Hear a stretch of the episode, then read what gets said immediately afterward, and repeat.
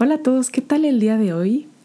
¿Qué tal les caería un nuevo episodio con una nueva sección? Porque hoy por fin estrenamos una nueva sección que se llama En Contexto. Y déjenme les paso el contexto de qué se va a tratar esta nueva sección. Antes que todo, yo sé que ya les habíamos prometido una sección de Agustín, sin embargo, no queremos forzar las cosas. Agustín ha estado muy ocupado con su trabajo de oficina, con un montón de situaciones que han surgido y pues no ha tenido cabeza para pensar en una sección de él y la verdad es que al forzar las cosas no suelen salir nada bien. De hecho, grabamos un podcast de la nueva sección que habíamos acordado, bueno, que él había propuesto, no salió como nosotros esperábamos. Y así es, somos humanos y las cosas no siempre salen así. Así que nos pusimos de acuerdo y le dije, oye, ¿qué te parece si hacemos una sección nueva, pero de los dos? Y tómate tú el tiempo que necesites para hacer la tuya. Así que en contexto, es una sección que es de ambos, los dos vamos a estar participando mucho y les vamos a poner en contexto de temas varios, de temas ya sea de libros, ya sea de temas de actualidad, temas paranormales, situaciones que nos han pasado. Les vamos a pasar el contexto de esta situación y vamos a hacer una conversación sin más. De eso se trata esta nueva y padrísima sección. Espero que les guste muchísimo porque yo estoy muy emocionada de presentarles el tema de hoy en contexto.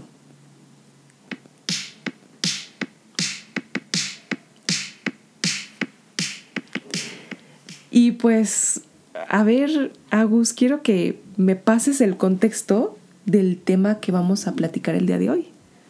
Claro que sí, pues eh, como, ya les, como, ya les comentabas, esta sección ya va a ser un poquito más relajada, un poquito más fresca, es para platicar sobre cosas que están pasando, eh, una conversación más relax y sobre todo pues compartir o intención pues es abrir también a las opiniones, a lo que piensan ustedes, ¿no? ¿Qué, ¿Qué saben ustedes que a lo mejor nosotros no? Más o menos un poquito para chismear, pero pues qué está sucediendo en la actualidad, el día de hoy, ¿no? Así es. Una conversación un poquito más relax, más fluida. Y la verdad es que nos gustó muchísimo platicar o empezar la sección con este tema bastante controversial. Hemos estado platicando mucho esos últimos días en casa y se nos ocurrió, ¿no? Oye, ¿por qué no lo pasamos a lo mejor a, los podcasts? Y vemos qué opina la audiencia, ¿no? Vemos qué opina la gente. Y el tema de hoy, pues como ya habrán escuchado en algunas... Eh, eh, algunos cuantos días atrás, eh, en los noticieros y en redes sociales, aquí en México está muy sonado el caso de una persona denominado por los medios y por la misma gente como el feminicida de Atizapán. El feminicida serial. El feminicida serial de Atizapán. Y bueno, ¿qué fue lo que pasó? El pasado 15 de mayo, unos policías del municipio de Atizapán llegaron a la casa de este presunto feminicida, alrededor de las 8 de la noche para entrevistarlo porque había se había levantado el caso de una mujer desaparecida que pues no sabían dónde estaba. Casualmente estaba vinculada con esta persona y la policía pues estaba haciendo la investigación pertinente. Llegaron a su casa en pro de hacerles unas, hacerle unas preguntas, que lo que él sabía, que lo que había pasado, todo el protocolo, y resultó que dentro de la, de la casa de esta persona encontraron restos de mujeres, eh, bueno, restos humanos, esparcidos en la mesa del comedor de este hombre. Digo, inmediatamente la policía lo, lo detuvo y lo empezó a procesar en una investigación, ¿no? Para ver si él estaba involucrado en la desaparición de esta mujer de esta chica o en alguna otra, ¿no? Porque es muy impactante, digo, ver ese tipo de cosas, ¿no? Ya después la policía empezó a investigar en su casa y encontraron otro tipo de, eh, de cosas, ahorita les, les, platicamos qué fue. Y pues bueno, ya después de todo esto, eh, los agentes involucrados dieron aviso a lo que fue la Fiscalía de Feminicidios en el actual Estado de México y se continuaron con las indagaciones del caso. Después se eh, pasó una audiencia, en esta audiencia que llevó alrededor de cuatro horas, el presunto feminicida, ¿no? Reconoció el crimen. Abiertamente dijo, y literal lo voy a citar, no niego, me culpo yo también, ¿no?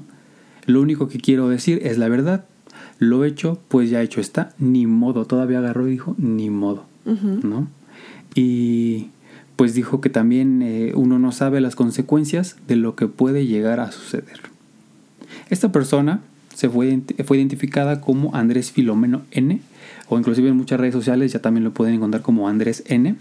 Es un hombre de 72 años de edad que fue detenido el pasado 18 de mayo, después de todas estas investigaciones. ¿no?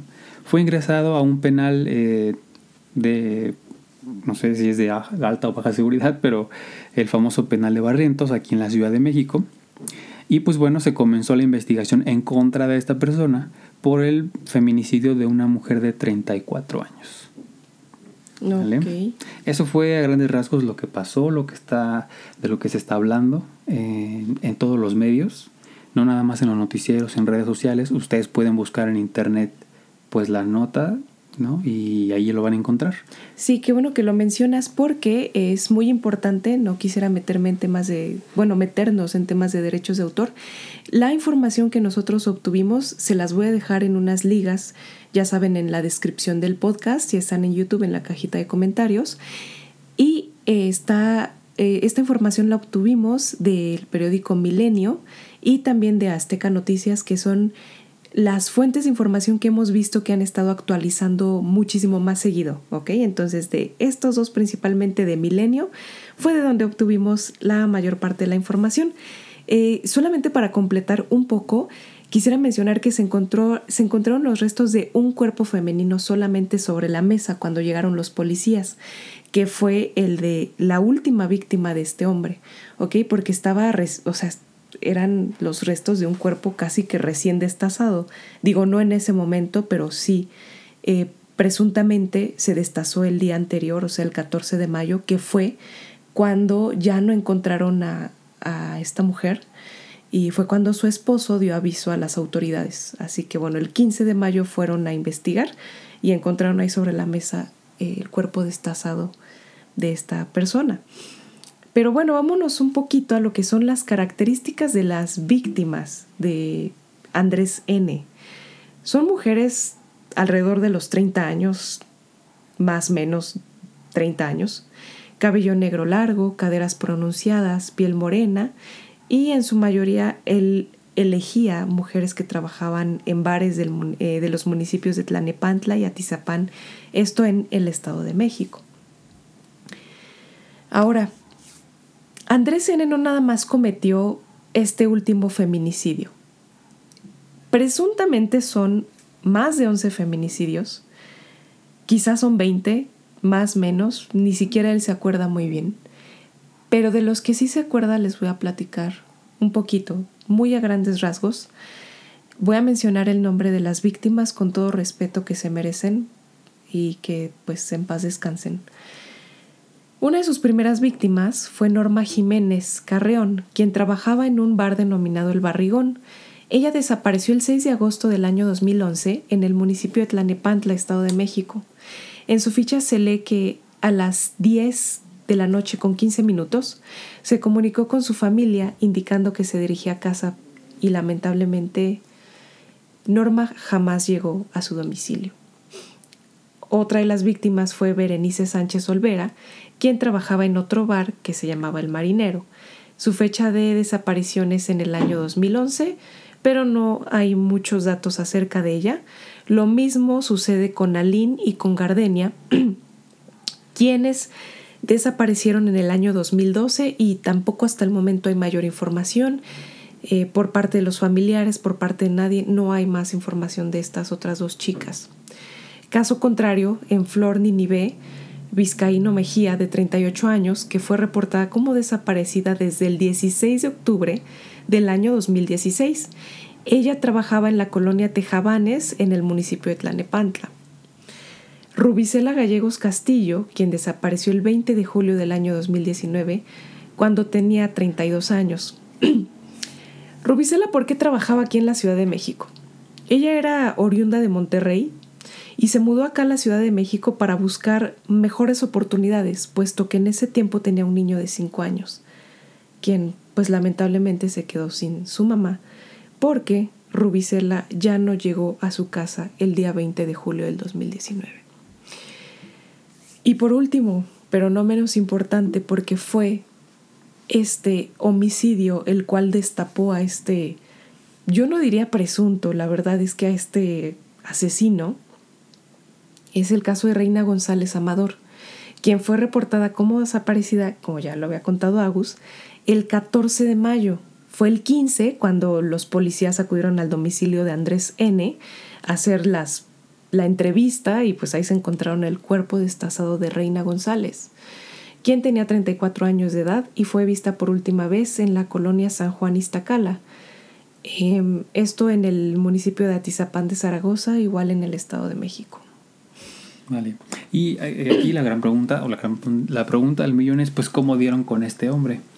¿No? Porque digo, al final se reportó la desaparición de, de esta persona, de Reina, y tras las investigaciones, pues digo, al final, al final aterrizaron con, con Andrés. Entonces, digo, parte de las investigaciones o parte de lo que se menciona también en internet es que Reina y Andrés pues estaban manteniendo alguna especie de relación laboral digo, se conocían, creo que tenían un, creo que tenían un negocio, algo así de celulares. Sí, que esta reina, ¿no? Tenía un negocio de celulares y Andrés la, la ayudaba, ¿no? Que porque lo habían visto solo, pues imagínense un hombre de 72 años que vivía solo, ellos como lo arroparon, ¿no? Algo así.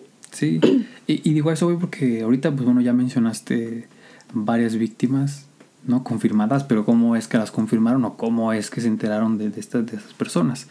Digo, la quien, quien detonó o la persona que detonó toda esta investigación, por supuesto, yo tengo entendido que fue el esposo de Reina. Eh, la, eh, hicieron la conexión, que oye, tenía un, ahí un negocio, algo con, con este hombre. Y pues bueno, vamos a preguntarle, vamos a investigar. Llegan a su casa, le hacen las preguntas, descubren lo que tienen que descubrir. A ver, véngase para acá. Y ya indagando en todo lo que, pues digo, por supuesto tuvieron que entrar a la casa del hombre a, a buscar a ver qué más encontraban. Es evidente, digo yo, si yo, yo soy un policía y entro y veo en la mesa lo que describen todos estos, eh, todos estos hechos, yo no tengo más preguntas.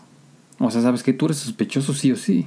Sí, pues claro. Y, mm. si no eres sospechoso de este caso, pues sí de otro, porque cómo es posible que tengas un cuerpo aquí, ¿no? Exactamente, ¿no? Entonces, a ver, pásele para acá y ahora sí vamos a investigar. Entonces se pusieron a indagar en lo que había en la casa, encontraron eh, rastros de huesos, creo, ¿no? Que estaban bueno, huesos, enterrados. Encontraron huesos. Encontraron huesos que estaban enterrados en diferentes partes de su casa. Y lo curioso es que también encontraron objetos personales de todas estas personas que ya acaba de mencionar mi esposa. ¿Vale? Y eso es como se da o sale a la luz que estas personas, estas chicas también fueron lamentablemente pues víctimas de este psicópata, de este asesino. Entonces así es como hicieron match con los nombres. Y por supuesto ya en las investigaciones, pues todos estos reportes de esas mujeres cuando en su momento desaparecieron y nadie las volvió a ver, pues ya les hizo sentido a la, a la policía. ¿Estás de acuerdo? Sí, claro. O sea, se cotejan los datos, pues ahí está el, el rastro claro, sobre todo por los hallazgos, ¿no? Que encontraron, que, bueno, parte de... ¿Qué, ¿Qué fue lo que encontraron? Es que creo que tú recuerdas muchísimo más ese tema. Yo leí, yo leí varios artículos y allí, por ejemplo, encontraron celulares, este, encontraron chips de teléfonos que pertenecían a, obviamente a estas personas, encontraron cassettes de video, porque inclusive hasta las grababa, o sea, creo que grababa la, la manera en la que en la que las destazaba. Como tipo para la Deep Web, ¿crees que haya subido algo? La verdad no me sorprendería, digo. Digo, no, no sé. la verdad es que, pues, como tú dices, ya no, ya no me sorprendería que este señor inclusive supiera cómo utilizar una computadora, porque digo, si sabía grabar, pues sabrá Dios si el hombre subía estos videos son snuff o algo así, ¿no? Donde destazan y matan gente en vivo o, inclusive que lo suben, ¿no? A la Deep Web. Inclusive hasta yo creo que hasta pueden ser para él mismo, ¿no? Sí, claro, para su satisfacción. Digo, es importante mencionar que a la fecha de hoy que estamos haciendo este pequeño, este pequeño resumen, este pequeño podcast, el, el, sujeto todavía se encuentra bajo investigación, bajo un proceso legal, jurídico, en el que todavía no se dictamina todo lo que ha hecho en general, ¿no? Ni todo lo que lo que va a suceder aquí. Entonces todavía está vigente el proceso. Y lo más importante es que también encontraron sus identificaciones de estas mujeres.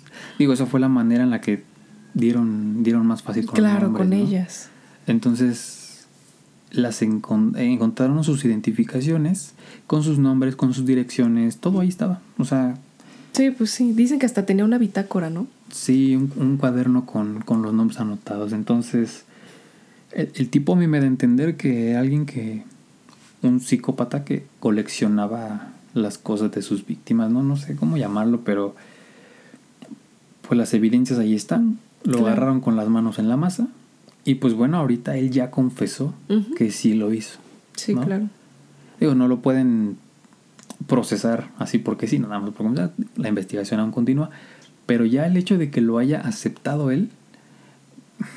Pues sí, ya dice más que muchas cosas. Pues sí, creo que, creo que le facilita mucho trabajo a, eh, a, las autoridades, sobre todo. Así es. Híjole, qué, qué, qué fuerte está súper fuerte, pero pues la verdad me gustaría que hiciéramos como muchos comentarios de esto que sé que tenemos bien guardados y que tenemos ganas de comentar para el final, ¿no? Así platicar bien qué es lo que pensamos, tu postura, la mía, ¿no? ¿Qué te parece? Porque yo tengo mucho que decir acerca de esta persona, si se le puede llamar así. Yo, creo que todos, y no nada más nosotros, toda la gente que se está enterando de la noticia, creo que tenemos muchas cosas que comentar. Inclusive me sorprende, bueno, no me sorprende, pero me llama la atención los testimonios de los vecinos, ¿no? De todos los vecinos que lo veían, veían a esta persona, digo, un anciano, porque por la edad que tiene, ya se considera una persona anciana. Entonces, hay muchos testimonios, hay muchos comentarios de la gente que lo veía, que vivía con él, diciendo que, pues, bueno, muchas cosas, ¿no? Que no se lo esperaban, este, algunos otros coinciden en que a lo mejor y sí. Al final creo que todos tenemos una opinión y es importante también dar nuestra opinión, no quedarnos callados eh, de lo que pensamos, ¿no? De lo que queremos expresar. Si para nosotros, creo yo, nosotros como lectores, nos da coraje, nos da impotencia, nos da tristeza, nos da rabia inclusive. No me quiero imaginar lo que están pasando o, o lo que se atraviesa ¿no? en los pensamientos de los familiares. Sí, claro, sí, o sea, digo, yo sé que todos tenemos ganas de opinar, sin embargo, el podcast, pues aquí lo estamos haciendo tú y yo, por eso me atreví a mencionarlo. Y otra cosa que también me gustaría decir, siempre dar nuestra opinión, la que sea, la que ustedes tengan del tema que ustedes gusten, pero una cosa es dar una opinión y otra cosa es nada más decir eh, adjetivos calificativos a lo bestia, ¿no? siempre tenemos que dar nuestra opinión con un sustento, por eso es que nosotros nos atrevimos a investigar primero. Yo no puedo venir y decir, ay, es que este señor es un anciano así y así, cuando yo no sé qué hizo. Ahorita sabemos qué hizo y esa es la rabia y el coraje que tú mencionas, porque sabemos qué es lo que él hizo de su propia boca. Creo que nadie se lo está inventando, al contrario, faltan muchas cosas que de su propia boca él dijo que no sabe porque ya no se acuerda, porque ya ha pasado tanto tiempo que ya ni se acuerda cuántas mujeres mató y todo lo que él hizo, ¿no? Porque se dice que este señor empezó a matar desde el año 1991 y su modus operandi es que él llevaba a las mujeres a su casa, las mataba, las desmembraba y pues ya, o sea, yo creo que las enterraba. Por eso es que de hecho la investigación eh, se va a llevar a cabo por medio de tres fases, que es la excavación en la casa. Se va a excavar la cocina, el patio, la habitación principal, el sótano y eh, los dos baños que este, este señor tiene en su domicilio. Así que pues todavía imagínate todo lo que falta por, por encontrar, ¿no? Está, está muy difícil. Pero sí, eh, ahorita vamos a, pues a platicarles un poquito más acerca de los comentarios que dicen pues vecinos o conocidos de, este señor Andrés N, que como bien lo dijiste, cada quien tiene su opinión de acuerdo a como vulgarmente se dice como nos va en la feria, ¿no? Oye, yo, tengo una pregunta.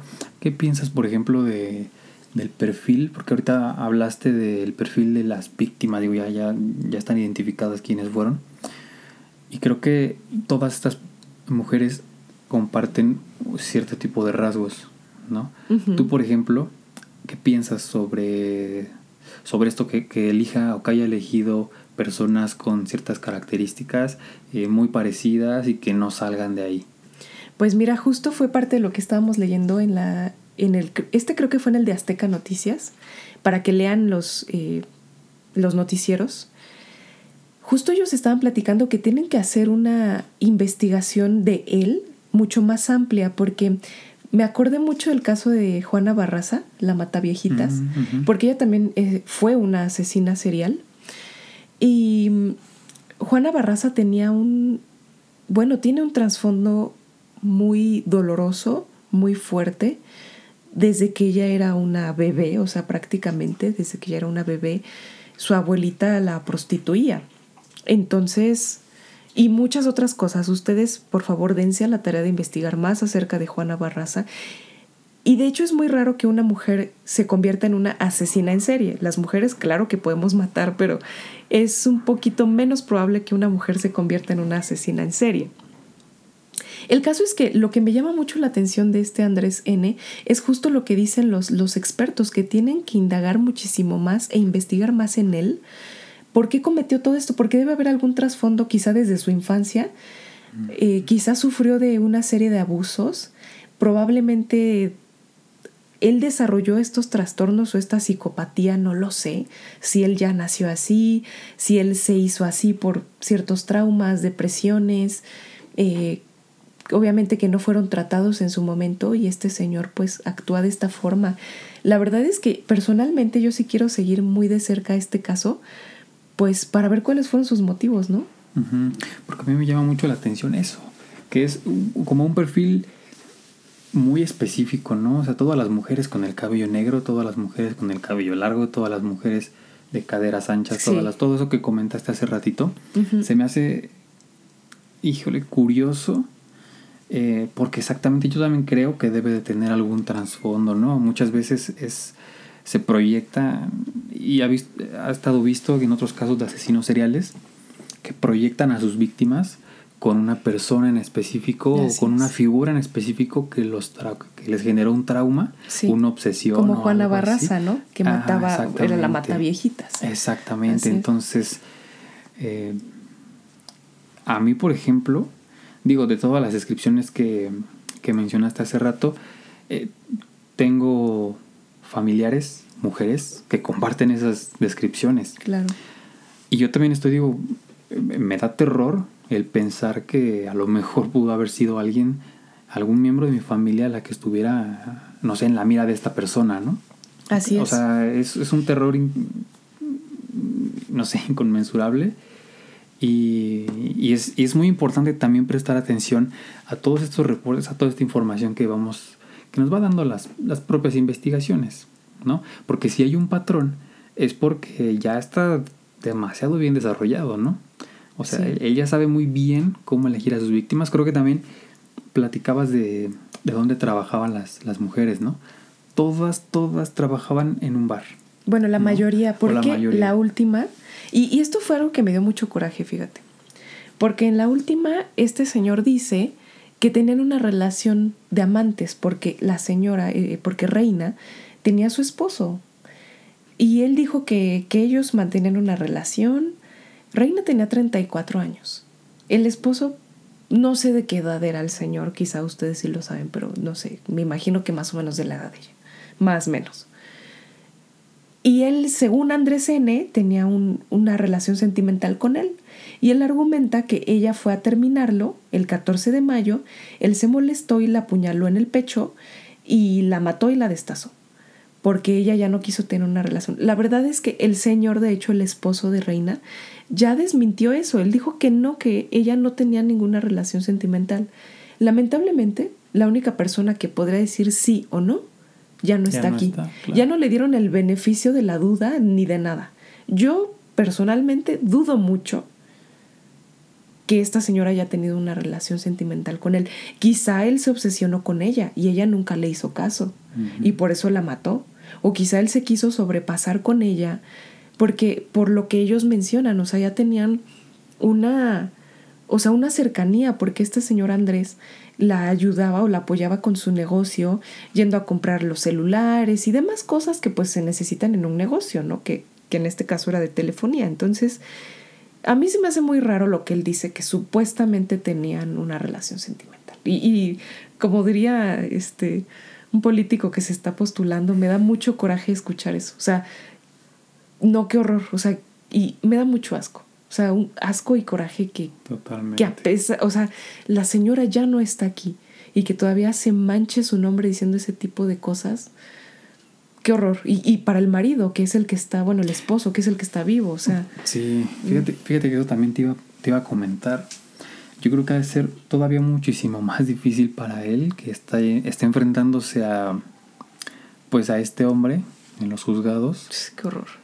De por sí perder a alguien, perder a un familiar, no te da cabeza para otra cosa. Ahora imagínate tener que lidiar al mismo tiempo de tu pérdida con un proceso, ¿no? Con un proceso legal que te demanda o sea, mucho desgaste en todos los aspectos. Claro. Como dicen muchas veces también por ahí, no te da ni siquiera tiempo de llorarle a tus muertos. Y eso eh, es algo que también lamento mucho. O sea, trato de ponerme en su situación y, y lo admiro, digo, le reconozco por supuesto al hombre que esté al pie del cañón, porque sé que no es nada fácil. Y no sé, no, no, no, no me imagino cómo le está pasando a él. Mm, pues fatal, yo, yo creo que muy mal. Y seguramente el duelo todavía ni tiene oportunidad de, de vivirlo, ¿no? Por toda esta situación, o sea, híjole, ah, qué feo, Qué, qué, feo, la verdad, qué feo. Y, y pues, digo, fuera de todo, sé que probablemente eh, el esposo no escuche esto, pero si a alguien le hace falta escucharlo, pues los entendemos, es, es una situación horrible, es una impotencia que pues no, no sabemos quizá qué hacer las autoridades. A veces quisiéramos que actuaran muy rápido, ¿no? Eh, digo, de, de experiencia propia lo decimos, cada quien hemos tenido, tanto tú Agustín como yo, hemos tenido ciertas situaciones que quisiéramos que se les dieran solución ahorita, ¿no? O sea, más tardar un mes y eso ya estoy exagerando. Y han pasado hasta años y las situaciones ahí siguen. ¿Y cómo es posible? Por ejemplo, en el caso de este señor Andrés, que se presuntamente empezó a cometer crímenes desde el 91. O sea, 20 años ya cometiendo crímenes. Y hasta ahorita se, se agarró a, este, a esta persona. O sea, ¿cuántos años la gente malvada se la pasa haciendo asaltando, robando, violando, estafando gente, manipulando, mintiendo, siendo infieles. O sea, tantas cosas que la gente malvada vive años haciéndolo y casi casi que se ríen de, de las personas, de las autoridades, de la vida y de todo, ¿no? o sea, sí, nunca. Y lamentablemente son las personas a las que nunca, nunca la justicia les llega, ¿no? Digo, tarde o temprano. Sí, tarde o temprano. Soy fiel creyente yo de que tarde o temprano todos, este, pues todos pagamos lo bueno y lo malo que hacemos. Pero también otro, otro, otro comentario importante es que desafortunadamente no es el único caso no. No, de feminicidios. O sea, yo creo que aquí en México al menos diario, diario hay casos similares y pues a todos hay que darles, creo yo, la misma importancia. Sí, claro. A veces creo que lo comentaste bien. Quisiéramos, ¿no? Que se diera resolución lo más pronto posible. Pero bueno, por desgracia, pues esto sucede todos los días aquí en México. No está nada bien. Y yo creo que mucha gente, así como nosotros, también está apoyando a, al esposo de Reina.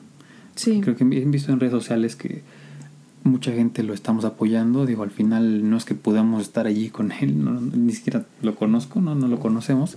Mucha gente seguramente tampoco, pero pues como ciudadanos creo que, creo que tratamos de estar ahí este, apoyando en lo que nos, nos toque, ¿no? O en lo que podamos. Así es.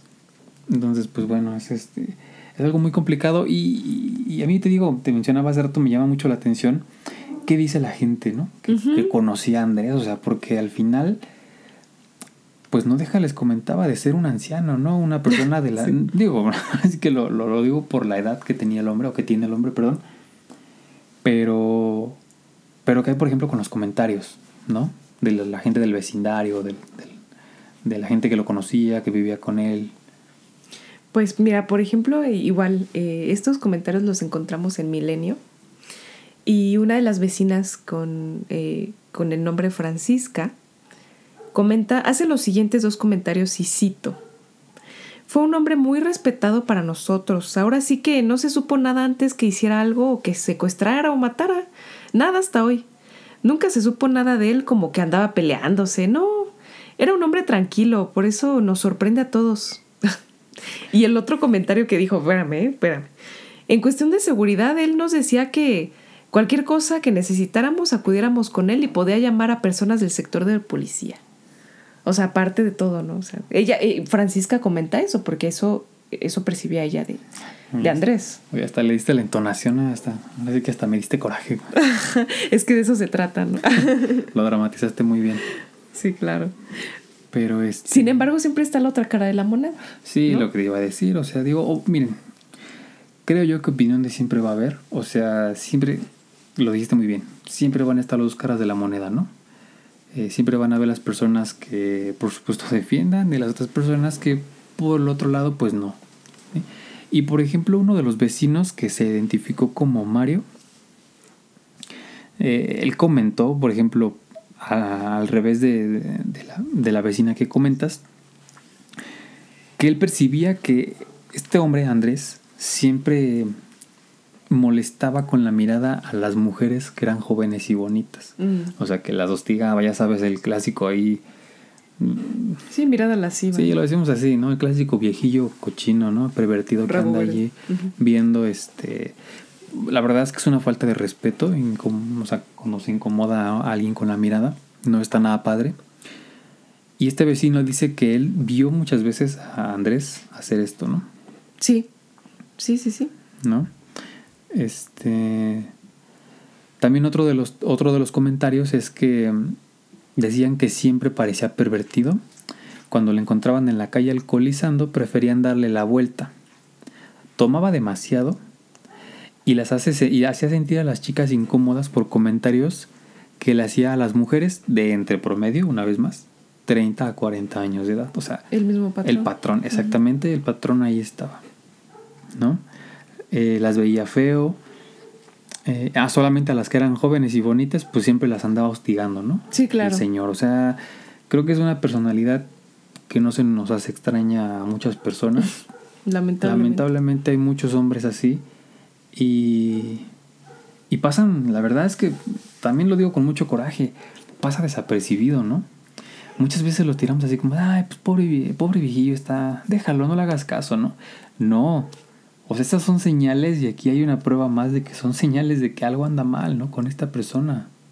Claro, y, y mira, bueno, para mí no pasa desapercibido, o sea, yo la verdad es que, y, y perdón que insista con este tema, pero pues es que es la realidad que vivimos muchas, si no es que todas las mujeres, y niñas también, porque a mí me empezaron a, a molestar en la calle desde que creo que voy en la secundaria, que tenía como 12 años, o sea, desde que entré a la secundaria, los hombres me empezaron a molestar y a molestar y, ese hostigamiento a mí no me gusta, o sea, de verdad que, a veces cuando salimos a la calle creo que tú luego no te das cuenta, quizá estás viendo otra cosa porque no estás acostumbrado, porque a ti las mujeres no te están viendo y no te están gritando y te están hostigando con la mirada.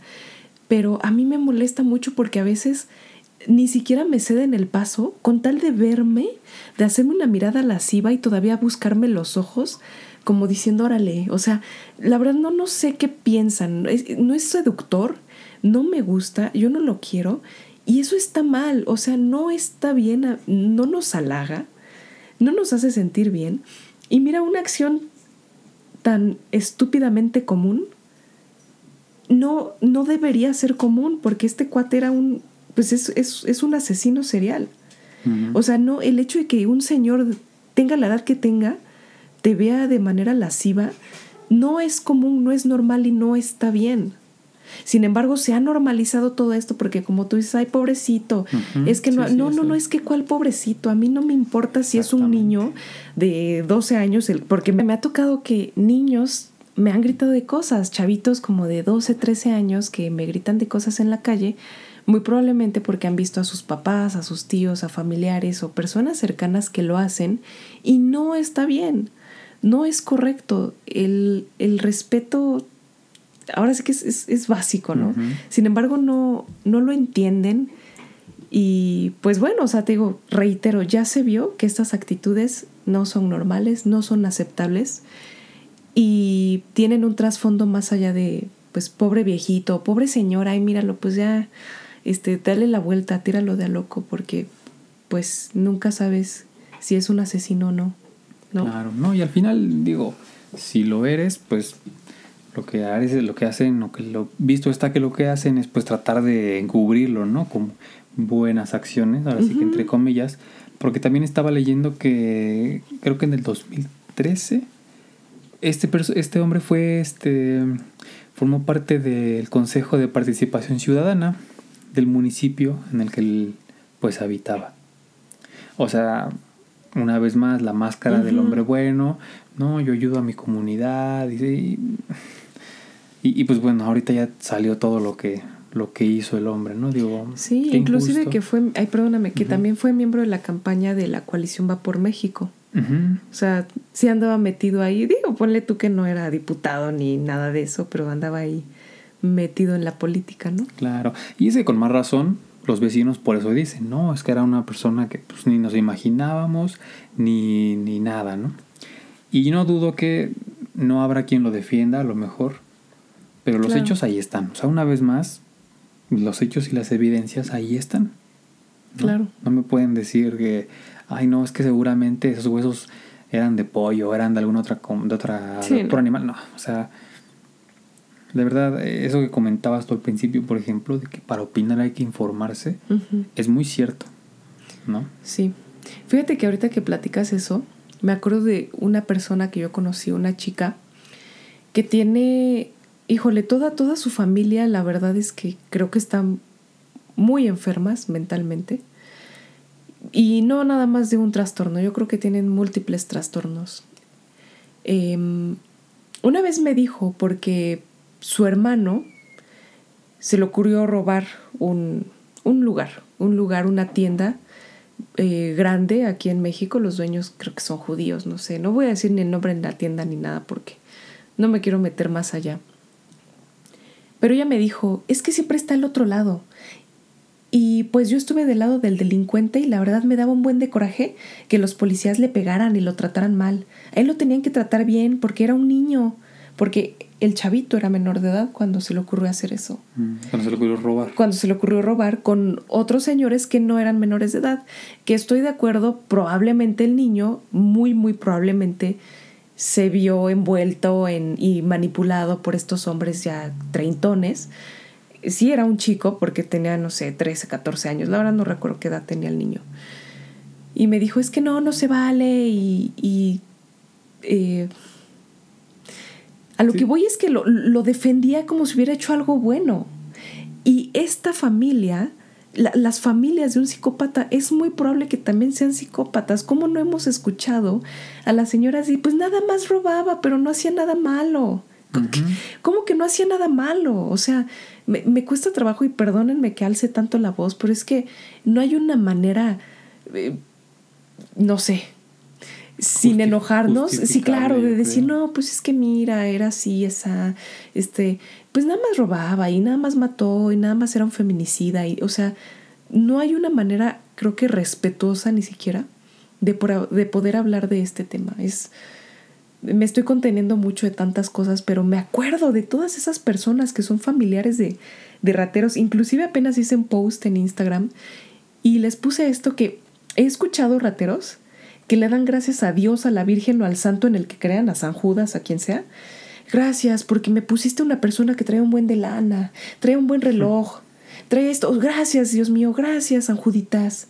Ponme más gente así, oye, no friegues. O sea, pues, ¿qué onda, no? O sea, híjole, qué, qué horror.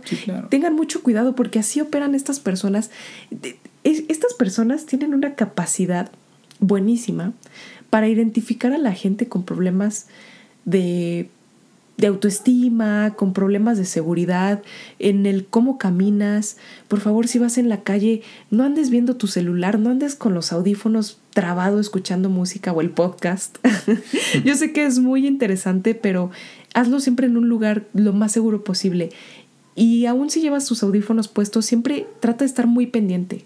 Lamentablemente, y lo hablábamos en el podcast, en el trastorno paranoide, lamentablemente sí, en una ciudad como esta, en un país como este, como México, como quizá Latinoamérica en general, tenemos que vivir así, cuidándonos todo el tiempo, seas hombre, seas mujer, niño, niña, anciano, lo que sea, porque pues estas personas ahí andan y abundan. Sí, detectan los puntos débiles, o estudian, son personas que en, en, cuestión de segundos creo que te analizan lo suficientemente bien para ver si eres vulnerable, si eres candidato o no para ser su víctima. Claro. Y digo, o sea, funciona igual para asesinos, funciona igual así como para rateros, este, gente que nada más quiere hacer el mal, gente que nada más quiere molestarte. Entonces, aquí el consejo creo que es muy cierto, ¿no? Siempre hay que estar alerta, independientemente de dónde estemos. Si yo vengo en la calle con mis audífonos, digo, es totalmente válido, pero, pues como dicen aquí en México, un ojo al gato y otro al garabato, ¿no? O sea, siempre tienes que estar pendiente de quién te voltea a ver, quién te mira, qué te dice la gente, qué comentarios te hacen, o sea, esas, son, esas cosas son, son vitales. Y desgraciadamente ya hemos llegado al punto en el que pues no, no puedes confiarte de nadie, ¿no? Ni siquiera, visto está, del vecino que te dice buenos días. Del, viejecito. Sí, del, del, pobre viejecito que es este, está en la brigada de seguridad. o sea, no, no, no, no, no podemos confiarnos de nadie. Hay evidencias. Este es uno, de verdad, este es uno de muchos casos que suceden a diario. Ni siquiera cada semana, ni siquiera diario existen este tipo de casos. y y aquí nosotros creo que nuestra labor como ciudadanos es tomarlo, tomar esas lecciones y, ser cada vez más cuidadosos. Claro. O sea, no, no podemos estar esperando que me suceda a mí o que le suceda a mi hermana o a mi esposa o a mi mamá o a alguien para decir, ay, no, sí es cierto. ¿no? Exactamente, es que la empatía es, es justo ponerte en los zapatos del otro pero a veces me, justo lo que dijiste ahorita, me causa mucho conflicto cuando dicen, a ver, respeta a una mujer porque tienes mamá, porque tienes hermana. Bueno, y si no la tengo, no la tengo que respetar. Si no tienes, literal, si no tienes madre, si no tienes abuela, si no tienes hermana, si no tienes tía, si eres una persona solitaria en la vida, que lo dudo mucho. Pero si eres alguien solitario en la vida, no tienes por qué faltarle el respeto a las personas. Créanme que he visto en la calle gentes, eh, gentes, eh, perdón, indigentes, era lo que quería decir, que son muchísimo más respetuosos que muchos hombres con camisa y traje. muchísimo más. O sea, no tiene que ver. No tiene que ver, entonces, no tiene que ver si tienes o no tienes mamá. ¿Por qué? Porque los indigentes regularmente andan solos. Si acaso andarán con un perrito o con algún otro indigente en la calle. Y no pasa de que dan los buenos días, andan en su rollo, haciendo sus cosas. No niego que hay algunos que quizá son muy groseros, pero, pero no, la verdad es que la mayoría andan en su onda. A mí no me... Son contados los que me han molestado y si lo han hecho quizás para pedirme alguna moneda o algo así. O sea, no para andarme diciendo este, de ahí, no sé, los comentarios que todas las mujeres y muchos hombres también ya conocemos, ¿no? Pues sí, qué, qué feo, qué lamentable. Pero bueno, retomando un poquito el tema porque si no me va a dar más coraje y no voy a dormir esta noche. Les quería comentar un poquito de qué es un asesino serial. Quizá muchos de ustedes ya lo saben, pero eh, es, es un muy breve resumen. Obviamente, si quieren hacer una investigación más grande, los invito a que la hagan. Pero un asesino serial es aquel que comete tres o más acciones homicidas en periodos de tiempo que van desde unos pocos días hasta semanas, meses o inclusive años como esta persona y como muchos otros más. Eh, habitualmente siguen un patrón que irán perfeccionando progresivamente, ya sea que se relacione con el lugar, el tipo de víctima o lo que haga con su víctima. Un rasgo muy importante entre los asesinos seriales es justo la personalidad, no importa quién sea. Siempre estaremos frente a un psicótico o a un psicópata. Patología sumamente importante en el momento de investigar. Esto pues obviamente no nos corresponde a nosotros, le corresponde pues a las autoridades, ojalá que lo hagan bien.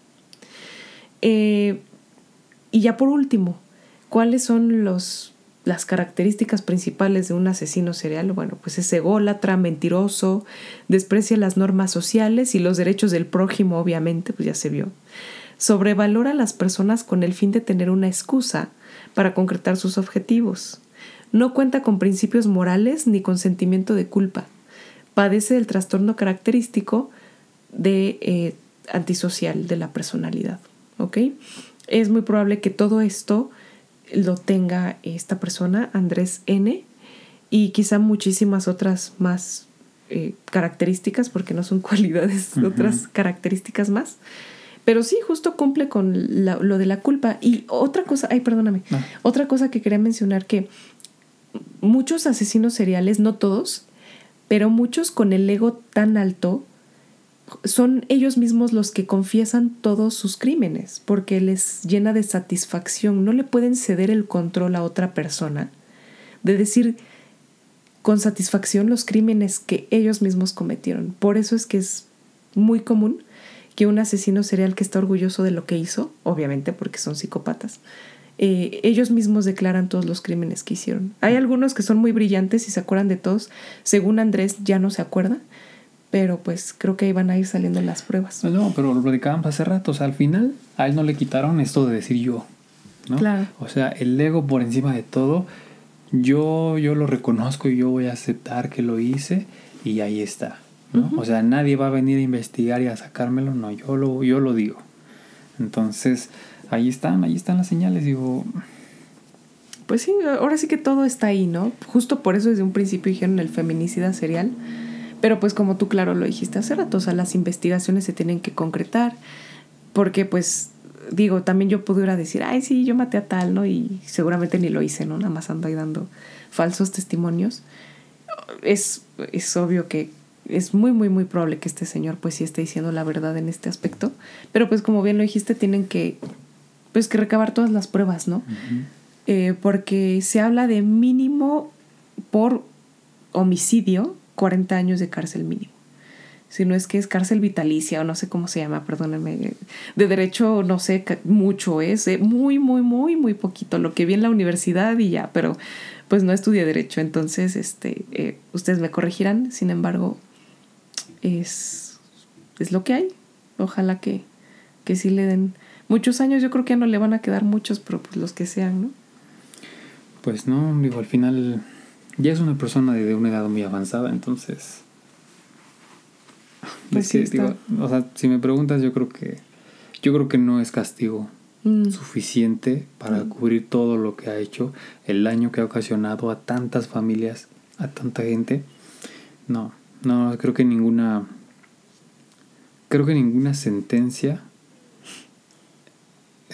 es, es eh, suficiente, ¿no? Ni la pena de muerte, absolutamente nada es suficiente para reparar el daño que este ser ha hecho. Pero al final digo, tiene que haya un sistema judicial, entonces tiene que, tiene que hacerse justicia. Esperemos, yo espero también que las autoridades hagan pues un buen trabajo y se determine lo que pues legalmente sea lo mejor. Claro. ¿no? Digo, no, no se puede esperar nada más. Pues sí, yo la verdad es que ya para cerrar con este podcast, espero que les haya gustado mucho, pero ya para cerrar, les quiero decir que no le anden jugando al valiente nadie. O sea, eh, a veces tenemos una lucha de poderes con el otro, ¿no? Pasa, por ejemplo, en pareja, nos pasa muy seguido porque somos dos individuos eh, coexistiendo en el mismo espacio y siempre hay desacuerdos, ¿no? Sin embargo, aprendan a identificar bien cuando las actitudes y las señales ya no son normales. No le jueguen al vivo en el aspecto de que, o al valiente, en el aspecto de que ya vi que si paso por aquí siempre me gritan de cosas, siempre está la misma persona gritándome, pero yo voy a seguir pasando porque es mi derecho pasar por aquí, yo sé que lo es. De verdad, yo sé que lo es. Sea quien sea que me está escuchando, pero ya no pases por allí. Si puedes pasar a una hora diferente, si puedes cortar camino por otro lado, eh, si puedes hacer otra cosa, si, si tu pareja, si tus padres, tu hermano, tu tío, quien sea, eh, el director de la escuela, un compañero, ya notas que tiene unas actitudes bastante extrañas, aléjate de ese lugar. No hay mejor cosa que hacer que alejarte. De verdad, se los digo yo. Se los digo yo que sé lo que es ser hostigado por un psicópata durante años, que no le anden jugando al valiente. No son personas que entienden, no son personas que tengan una empatía caliente, tienen una empatía fría. Y les, para esto les voy a recomendar muchísimo a una gran psicóloga que se llama Cecilia Rivera. Ella habla bastante acerca de, esto, de estos temas de psicópata, narcisista, trastornos de la personalidad. Es, es experta, es buenísima. Y con eh, su TikTok, no sé si tenga YouTube, me había ella comentado que sí, pero no la he encontrado. Tiene TikTok, tiene Instagram. Se los recomiendo para que ustedes vayan y vean. Y si no es con ella, que sea de otras fuentes, pero que investiguen. Y no le jueguen al valiente con nadie. O sea, ustedes no van a reparar ni van a hacer que el psicópata cambie por ustedes. Él o la psicópata no, no va a cambiar por ti. Sea quien sea. Tu pareja, tu mamá, tu papá, eh, tíos, compañeros, quien sea, tu jefe no va a cambiar por ti, ¿vale? Ellos ya son así y cuando ya veas varias señales, por favor, por lo que más quieras, que eres tú, espero, aléjate de allí. No, muy bien dicho, muy, muy, bien dicho. Y de mi lado, pues, eh, para no repetir un poquito lo que comentabas, creo que sí, es, eh, yo les diría, pues, eh, aprendan o aprendamos a, a, identificar estas señales también otro, otro consejo que, si me permiten, pues yo se los doy es sepamos identificar con quién establecemos relaciones. De todo tipo. O sea, porque desafortunadamente la mujer que detonó todo este caso, que ya no está, que ya no está eh, pues con nosotros, mantiene una relación laboral con esta persona, ¿no? Y mucha gente lo podrá decir, ay, pues es un trabajo, ¿no? Porque he escuchado esa frase muchas veces. Pues ¿qué tiene? Pues es un trabajo. No, no. Aquí hay una hay un ejemplo de que una relación de trabajo es igual de importante para tener el cuidado adecuado. Entonces, tengan mucho cuidado con quien establecen relaciones afectivas, amorosas, laborales. Me atrevería a decir que también hasta familiares. Sí. Porque muchas veces también es, pues es que es familia, ¿no? Es que es familiar tuyo, es tu pariente, no te puedes, este, no, no te puedes este, alejar de esa persona porque es, no, no, discúlpenme, pero una vez más, yo se los voy a decir como alguien que supo y tuvo que aprender a cortar relaciones familiares, de verdad es lo más sano. Si ustedes ya identifican ese tipo de señales en miembros cercanos a ustedes que son de su familia, de verdad, no tengan miedo no tengan miedo y tampoco piensen en los, prejuicios, en lo que van a decir. Lo más importante siempre debe de ser nuestro bienestar como personas y en cómo nos sintamos. Entonces, sean muy cuidadosos en ese aspecto. También si van en la calle, pues eh, estén muy atentos. Eh, les comentaba a los comentarios que nos hacen, las miradas que recibimos, de quién las recibimos. Si ya, ve que, si ya vi que ya ha sucedido de la misma persona y el otro día es el mismo, la misma persona está ahí viéndome y al otro día lo mismo, entonces es una clara señal de que algo, algo malo está pasando, ¿no? Así es. Y pues bueno, ya a mí no me queda más que decir, yo espero de verdad que una vez más que el sistema de justicia haga muy bien su trabajo. Sé que no hay modo en este mundo para poder a lo mejor reparar el daño que hizo este hombre, sobre todo con las familias de las víctimas, pero pues espero que la resolución sea la más adecuada, ¿no? Sí. Al final de todo. Claro que sí. Y pues déjennos sus comentarios, qué piensan ustedes acerca de, de este caso de, del feminicida de el feminicida serial de Atizapán, que ya, ya está bautizado así, creo. ¿Qué piensan ustedes de este caso? ¿Han sufrido hombres, mujeres, niños, la edad que tengas? ¿Has sufrido algún tipo de acoso? ¿Cómo fue? ¿Cómo lo afrontaste? ¿Cómo lo superaste? O no lo has superado, las autoridades hicieron algo con tu caso, no lo hicieron, cuéntanos todo en la caja de comentarios o mándanos un correo a constanza.serpe.gmail.com. Recuerda que este es el podcast La Oscuridad de la Luz y esta sección fue en contexto. Platícanos también qué otra, otros temas te gustaría aprender en contexto para que lo planteemos, lo investiguemos y lo platiquemos acá bien rico para que te pases una tarde, una mañana, lo que sea, estés lavando los trastes, eh, lo que sea que estés haciendo, que lo disfrutes. Eh, si estás trabajando, godineando, un saludo, cuídate mucho. Cuando salgas de la, de la oficina, por favor, cuídate muchísimo. Este, si eres mujer y llevas tacones, pues llévate unos tenisillos, unos flats de perdida por allí para que pues, si tienes que correr, le corras. Y si eres hombre, pues igual. Em, ante todo, pues em, la seguridad, ¿no? Sí, sí, que correr con zapatos también es muy difícil. Ajá, sí, porque me acordé que los hombres también traen luego unos zapatos tan padrísimos que no quieren ni doblar. y este, y pues no, también llévate unos tenisitos si no quieres doblar tus, este, tus Ferragamo o lo que sea que traigas. Eh, digo, yo lo entiendo, son caros, son bonitos y pues, se ven muy guapos los hombres con sus zapatillos también así, pero pues hombres, mujeres guapas y guapos, cuídense mucho, por favor. Sí, así es. Y pues nos estaremos viendo, espero que les haya gustado esta nueva sección. Nos estaremos escuchando en futuros, en futuros episodios. Cuídense mucho y les mandamos un abrazo. Hasta luego.